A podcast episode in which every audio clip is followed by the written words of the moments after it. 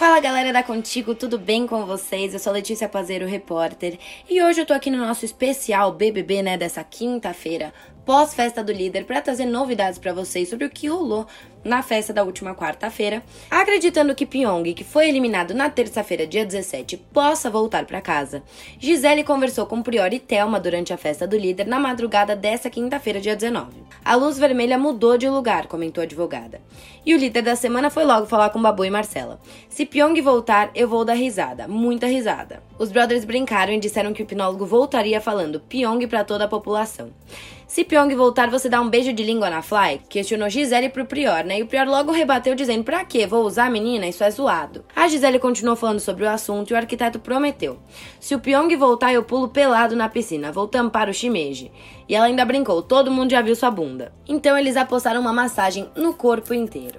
O arquiteto ainda contou para Mari e para Fly que Gisele ia fazer uma hora de massagem nele e ele ia pular na piscina e fazer 20 minutos de massagem nela. E a cantora paraibana disparou, se respeita. E Mari ainda questionou o que que Fly tinha a ver com a vida do Prior, né? Pareceu um ciúminho aí. E parece mesmo que a aposta entre o Prior e a Gisele não agradou nadinha a Flyslane. Porque após o Prior contar pra Fly e pra Mari sobre a aposta que eles tinham feito, a cantora fechou a cara e o Prior foi perguntar o que que ela tinha e ela rapidamente respondeu que ele era desrespeitoso. E ele logo quis saber com quem, né? E ela disse que era com ele mesmo.